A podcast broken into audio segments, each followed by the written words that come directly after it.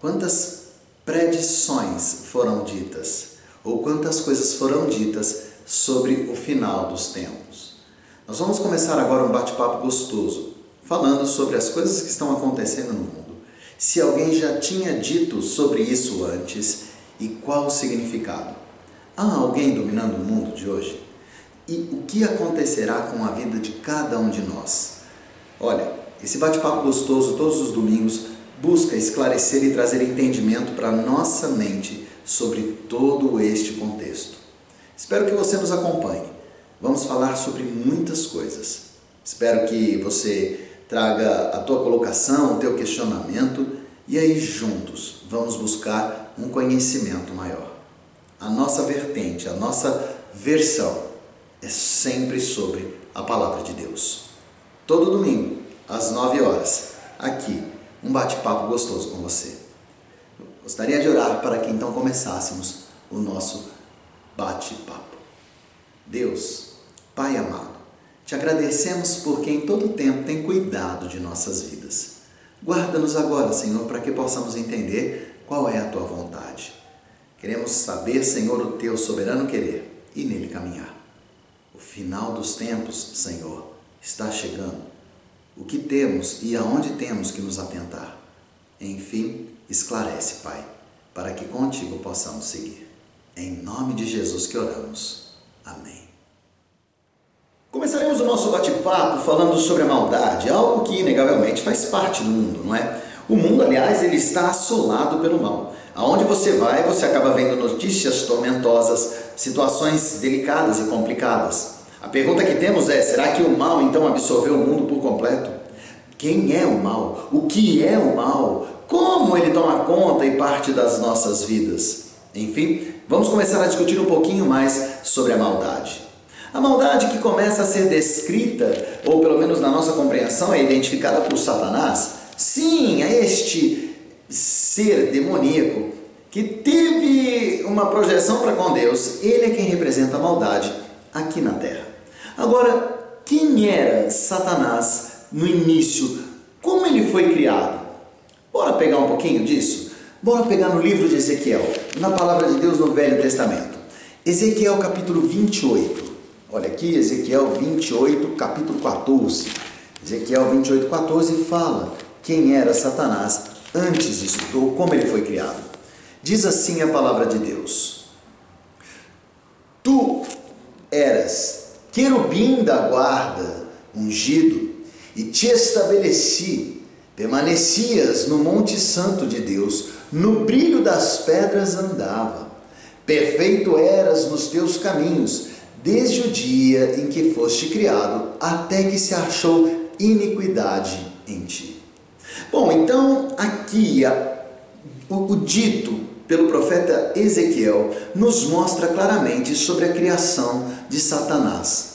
No começo, era ele um querubim, um anjo especial que parecia ou tinha a prefiguração de um homem, possuía asas, mas tinha uma função específica: louvar e adorar a Deus.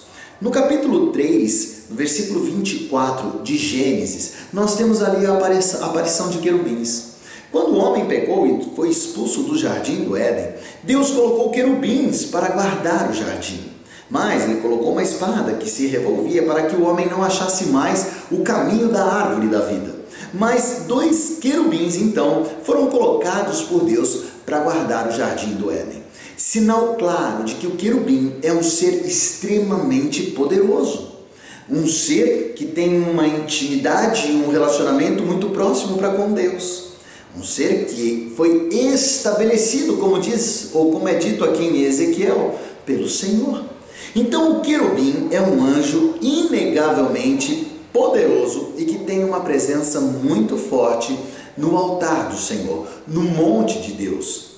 A palavra fala que como querubim, quando criado, Lúcifer em especial estava no monte santo de Deus e andava por sobre o brilho das pedras. Então, também era guardado para este anjo, para este querubim, uma beleza inegável. Agora, se um querubim e Lúcifer era um querubim, é um anjo tão especial, com tamanho, poder e beleza, com uma função maravilhosa, adorar e glorificar a Deus. Se ele tem toda essa projeção, por que então Lúcifer caiu? O que aconteceu da criação de Satanás ou da criação de Lúcifer até a expulsão dele do céu, tornando-se então o que nós conhecemos hoje como Satanás ou o diabo?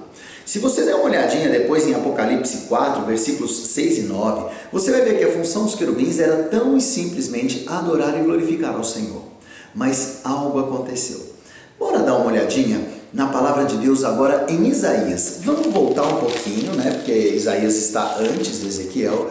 Isaías 14. Dá uma olhadinha em Isaías 14, porque ali ele mostra alguma coisa a mais sobre Lúcifer, sobre este querubim. Olha só, 14, do, dos versículos 12 ao versículo 15. Diz assim: olha. Como caíste do céu, ó estrela da manhã, filho da alva, como foste lançado por terra, tu que debilitavas as nações. Tu dizias no teu coração: Eu subirei ao céu. Acima das estrelas de Deus exaltarei o meu trono, e no monte da congregação me assentarei, nas extremidades do norte, subirei acima das mais altas nuvens e serei semelhante ao Altíssimo. Contudo, serás precipitado para o reino dos mortos, no mais profundo do abismo. Então, olha que interessante, Isaías mostra o que aconteceu. Então, fazendo uma síntese, né, uma rápida recuperação na história de Lúcifer. Deus então cria um querubim chamado Lúcifer. Este anjo, como os demais querubins, tinha a clara função de glorificar e adorar a Deus. Lúcifer, em especial, é colocado no monte do Senhor e ele andava por sobre o brilho das pedras de Deus. Ele tinha então uma posição destacada. Ele foi, em especial Lúcifer, estabelecido por Deus como principal da guarda. Assim caminhava Lúcifer. Neste meio tempo, temos então a seguinte compreensão: Deus criou os anjos, e em especial os querubins e Lúcifer, no mesmo momento da criação. Não está mencionado em Gênesis, mas nós cremos que ali Deus então cria os querubins para ser adorado. Porém, Deus ele gostaria de ser adorado por alguém livre de pensamento e aí ele acaba por criar os homens. Só que nesse meio tempo, o que aconteceu? Um dos anjos, aliás, um anjo em especial, criado e estabelecido por Deus, se revolta. E esta revolta está descrita em Isaías. Eu vou repetir para vocês, olha. Ah, como caíste do céu, ó estrela da manhã, filho da alva. Estrela da manhã é um nome interessante porque Jesus Cristo também é chamado de estrela da manhã. Porém, aqui em Isaías, a palavra de Deus se refere a Lúcifer, que também era conhecido como estrela da manhã. Olha o tamanho da importância desse querubim? É, filho da alva. Como foste lançado por terra, e aí ele começa a falar do tamanho do poder que ele tinha. Olha só, tu que debilitavas as nações, ele, ele, ele tinha as nações sob o jugo dele. Lúcifer tinha um poder inegável, Deus tinha dado esse poder para este querubim. Tu dizias no teu coração, aí é que começou a entrar a iniquidade, a maldade no coração de Lúcifer. Eu subirei ao céu, acima das estrelas de Deus, exaltarei o meu trono, e no monte da congregação me assentarei, nas extremidades do norte. Subirei acima das mais altas nuvens e serei semelhante ao Altíssimo. Quando Lúcifer então trouxe para o seu coração a vontade de ser igual a Deus, quando ele trouxe no seu coração a prepotência de subir ao céu, indo mais alto do que as nuvens, ele trouxe então para dentro do seu ser o pecado, a revolução e a revolta. E ali então Lúcifer caiu. Foi precipitado do céu. Jogado de lá pelo Senhor. Jogado para o reino dos mortos, é o que ele diz aqui. Mas antes disso, Lúcifer foi colocado num outro lugar, lugar chamado Terra. Bora dar uma olhadinha em Lucas, porque em Lucas nós temos uma indicação de Jesus. Olha que interessante, Jesus também viu a queda deste querubim. Mateus, Marcos, Lucas 10, 18. Pega aí Lucas 10, 18. Olha só, diz assim: Mas ele lhes disse, aqui só, só vou pegar um, eh, vamos ter um pouquinho antes, tá? Então regressaram os 70, 70 discípulos do Mestre Jesus, foram direcionados pelo Mestre para algumas missões. Então eles regressaram. Então olha só, então regressaram os 70, possuídos de alegria, dizendo: Senhor, os próprios demônios se nos submetem pelo teu nome. Mas então lhes disse Jesus: Eu via Satanás caindo do céu como um relâmpago. Então olha só, quando Lúcifer trouxe aquele sentimento de revolta contra Deus, de revolução contra os mandos de Deus. Deus precipitou-o do céu, jogando-o terra abaixo. E Jesus aqui retrata com um pouquinho mais de clareza. Eu via Satanás caindo do céu como um relâmpago. Deus jogou ele do céu. Ele foi literalmente expulso do céu. Bora pegar Apocalipse e, e, e só para que possamos entender, isso é muito importante, porque quando eu entendo o mal, percebo por que ele veio e ele existe, eu vou começar a compreender coisas que estão aqui no mundo atual. Em Apocalipse 12, nós temos uma clara mensuração sobre uma mulher e um dragão.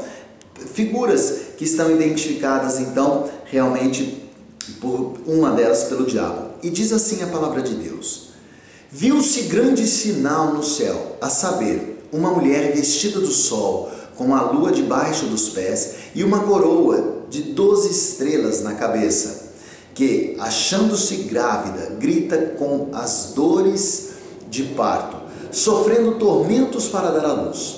Viu-se também outro sinal no céu e eis um dragão grande, vermelho, com sete cabeças, dez chifres, e nas cabeças sete diademas.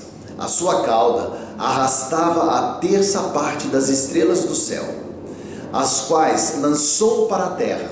E o dragão se deteve em frente da mulher que estava para dar à luz, a fim de lhe devorar o filho quando nascesse.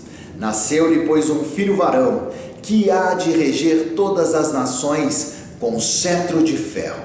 E o seu filho foi arrebatado para Deus até o seu trono. A mulher, porém, fugiu para o deserto, onde lhe havia Deus preparado lugar para que nele a sustentem, durante 1260 dias. Bom, aqui claramente nós temos a configuração do diabo da mulher, e aqui a mulher é representada principalmente por Maria, da qual viria então um filho, que regeria o mundo com cetros de ferro, que é Jesus. A mulher representa toda a humanidade, Jesus Cristo representa a nossa salvação e o dragão representa o diabo, que foi expulso e hoje está aqui atormentando a cada um de nós na terra. É, é inegável que o diabo, quando foi expulso do céu, eu acho que aqui está bem claro como ele foi expulso e de que forma ele está hoje aqui. Ele está militando contra os mandos e os desejos de Deus. Dentro disso tudo, nós temos que entender agora, mas ele tem poder? Teria então agora Satanás ou o diabo poder para na terra gerenciar o mal, demandar? Enfim, tem sim. Olha como ele é retratado em Efésios. Efésios 2, capítulo 2 do, capítulo 2, versículo 2. Aqui nós então temos que o pecado inegavelmente veio ao mundo. Vamos lá, a partir do 1 eu vou ler, tá bom?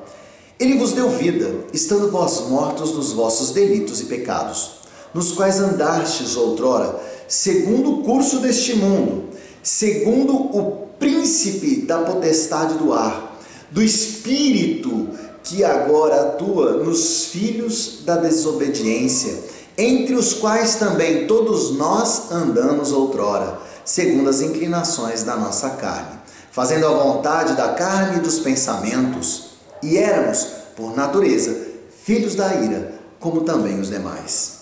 Só para entender aqui, é, Aqui ele diz que o príncipe da potestade do ar está aqui, fazendo com que os filhos da desobediência sigam segundo o mando dele, que é o, o, o mando do mundo.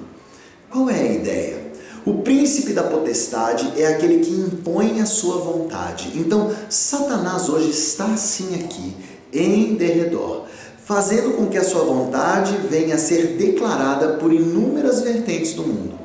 O mundo então coloca que a minha carne deve prevalecer e eu devo satisfazer os desejos da minha inclinação, da minha natureza. Paulo retrata aqui que a minha natureza, inegavelmente, é desobediência e me faz caminhar para o pecado e para a ira, para a desolação, tal qual o príncipe da potestade, que inegavelmente é o diabo. O diabo, então, ele tem sim poder, ele impera o seu poder no ar, olha só, no, no, no, nos contextos deste mundo, nos contextos da terra, o diabo está aqui jogando a maldade, a mentira, a perversidade. E aqueles que acompanham o seu querer acabam se tornando filhos da desobediência, desobedecendo então, inegavelmente, a Deus. Agora, vamos pegar um pouquinho mais o poder desse demônio que caiu, desse Satanás, desse diabo. Segunda carta de Coríntios, capítulo 4, versículo 4, diz assim. Vou pegar aqui, ó. Aliás, vou pegar antes, tá? Para a gente ter o contexto completo. É... Hum... Pelo este ministério, segundo a misericórdia que nos foi feita, não desfalecemos. Pelo contrário, rejeitamos as coisas que, porque vergonhosas, se ocultam, não andando com astúcia, nem adulterando a palavra de Deus. Antes, nos recomendamos a consciência de todo homem, na presença de Deus, pela manifestação da verdade. Mas, se o nosso evangelho ainda está encoberto, é para os que se perdem que está encoberto, nos quais, agora ele fala, olha só, o Deus deste século cegou o entendimento dos incrédulos, para que lhes não resplandeça a luz do Evangelho da glória de Cristo, o qual é a imagem de Deus. Então, Paulo vem falando que ele trabalha com esmero para caminhar firmemente segundo a palavra de Deus, não adulterando, não machucando a palavra de Deus, não trazendo nada além da palavra de Deus. A vontade de Paulo ficava de canto para que a vontade de Deus fosse inegavelmente a única coisa que ele viesse a falar e a descrever. Só que então ele continua falando, mas deixa eu te contar uma coisa. É, a palavra de Deus, ela pode e ela está encoberta sim. Por quê? Porque o Deus, olha só, o Deus deste século, a potestade, o príncipe deste mundo, está cegando o entendimento para alguns, para que eles continuem incrédulos do Evangelho de Jesus Cristo, que é a única imagem de Deus. Então, sim, ele tem poder, e sim, ele está machucando a palavra de Deus de todas as formas possíveis, fazendo com que muitos não entendam o que Deus diz. Por isso que muitas pessoas têm dúvidas sobre o final dos tempos, o que vai acontecer, é, serei eu salvo? Eu vou esperar ou não? Morrendo já vou para o lado do Pai? Jesus Cristo volta? Jesus Cristo existiu?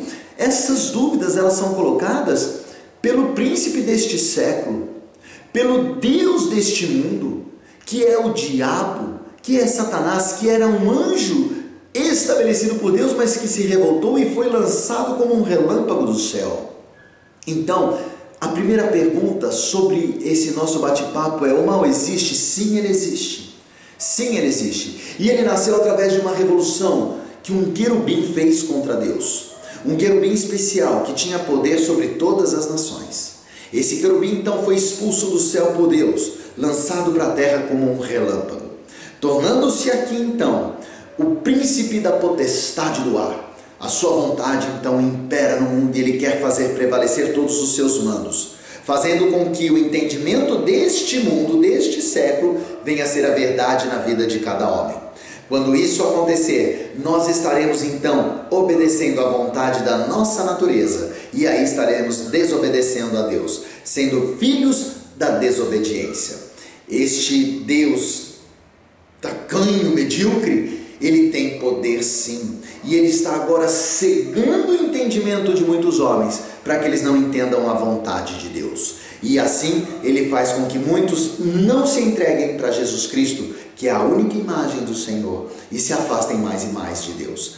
Mas ele faz com que muitos que já enxergaram a verdade de Jesus Cristo, não que não se afastem de Cristo, mas que pequem contra Jesus Cristo, sendo tendenciosos para a carne, atrapalhando a glorificação de Deus nas nossas atitudes. Então, a primeira pergunta, creio eu, que foi respondida. Sim, o mal existe hoje, ele faz presença em nossas vidas e ele é inegavelmente gerenciado por Satanás. Satanás, que era conhecido como Lúcifer, estrela da manhã, alva da manhã, mas que agora já não mais está no céu, mas aqui está ao derredor e será lançado, veremos mais adiante, para o mundo dos mortos.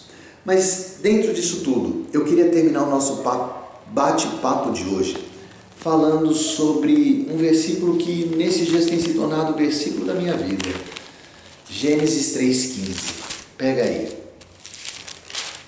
Gênesis 3,15. Eu vou ler, tá? Diz assim: Porém, inimizade entre ti e a mulher. Lembra que nós lemos a mulher agora em pouco, em Apocalipse? Olha ela aqui de novo. Porém, inimizade entre ti e a mulher, entre a tua descendência e o seu descendente. Este te ferirá a cabeça, e tu lhe ferirás o calcanhar. Rapidamente traduzindo este versículo. Deus então aqui, lá no pecado do homem no jardim, já fez a profecia. Lá em Gênesis, ele já trouxe a memória, ou ele já trouxe para a existência Eva, toda a jornada de Eva até Maria, de Maria, o nascimento de Jesus Cristo. Dentro disso tudo, Deus colocou inimizade entre a mulher e a serpente e o diabo. Colocou inimizade da descendência da mulher para a descendência do diabo. E Deus então ali declara que a descendência da mulher feriria então a cabeça da serpente e a serpente lhe feriria o calcanhar. Sinal claro então de que Jesus, ele veio e virá novamente para derrotar Satanás. Vai lhe ferir a cabeça. Satanás, entretanto, vai lhe ferir o calcanhar. Sinal claro de que ele vai machucar sim Jesus Cristo, como já de fato machucou e machuca. Mas como? Quando ele cega o entendimento dos homens e faz com que os homens se esqueçam de glorificar a Deus através da imagem de Jesus Cristo. Então, meu irmão, a vontade de Deus após o pecado foi que Jesus Cristo viesse, como de fato já veio, cumprisse todas as profecias, como de fato já cumpriu quase todas, para que então ele fosse manifesto em glória. E nesta glória ele pudesse resgatar do pecado a cada um de nós, a descendência da mulher. Essa descendência, nós iríamos machucar a Deus, porque seríamos pecadores e o pecado maltrata o Senhor. Mas, inegavelmente, Jesus virá para aniquilar a serpente, lhe ferindo a cabeça. Então, meu irmão, o bate-papo de hoje foi sucinto. São breves é, introduções, é um introdutório para aquilo que está por vir. Final dos tempos. A maldade existe, ela tem um porquê, ela tem um dono e ela está fazendo seus escravos, ela está carregando legiões com ela, filhos da desobediência. Mas Deus tinha um propósito, que foi declarado logo após o pecado. E este propósito é termos a salvação inegável e então sermos livres e libertos para com Cristo reinar eternamente. Fica com Deus, que você tenha uma boa semana, que você reflita sobre essas mensagens, traga a tua opinião, vamos conversar a respeito. Semana que vem tem algo muito legal para conversar com você. Perde não, hein? Ah, e se você quiser o material por escrito, um breve resumo, me manda seu endereço, dá um alô. que eu vou te enviar. Fica na paz do Senhor. Até já.